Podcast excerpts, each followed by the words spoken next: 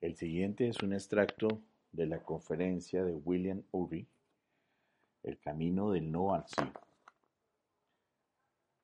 Bueno, el tema de la dificultad en las negociaciones me recuerda a una de mis historias favoritas de Oriente Medio, la de un hombre que le dejó 17 camellos a sus tres hijos.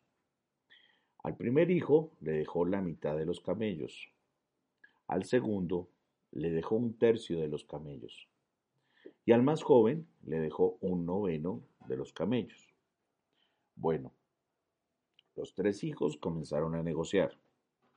17 no es divisible por 2, no es divisible por 3 y no es divisible por 9. Los ánimos fraternales comenzaron a caldearse. Por último, en la desesperación, fueron a consultar a una sabia anciana la sabia anciana pensó durante mucho tiempo, hasta que finalmente regresó y dijo, bueno, mm, no sé si puedo ayudarles, pero al menos, si lo desean, les ofrezco mi camello. De ese modo tenían 18 camellos. El primer hijo tomó la mitad, la mitad de 18 es 9. El segundo hijo tomó su tercio, el tercio de 18 es 6. Y el más joven tomó su noveno, un noveno de 18 es 2. Eso daba 17. Sobraba un camello y se lo devolvieron a la sabia anciana.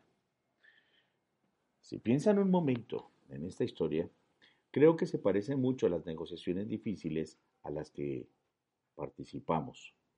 Empiezan con 17 camellos. No hay manera de resolverlo.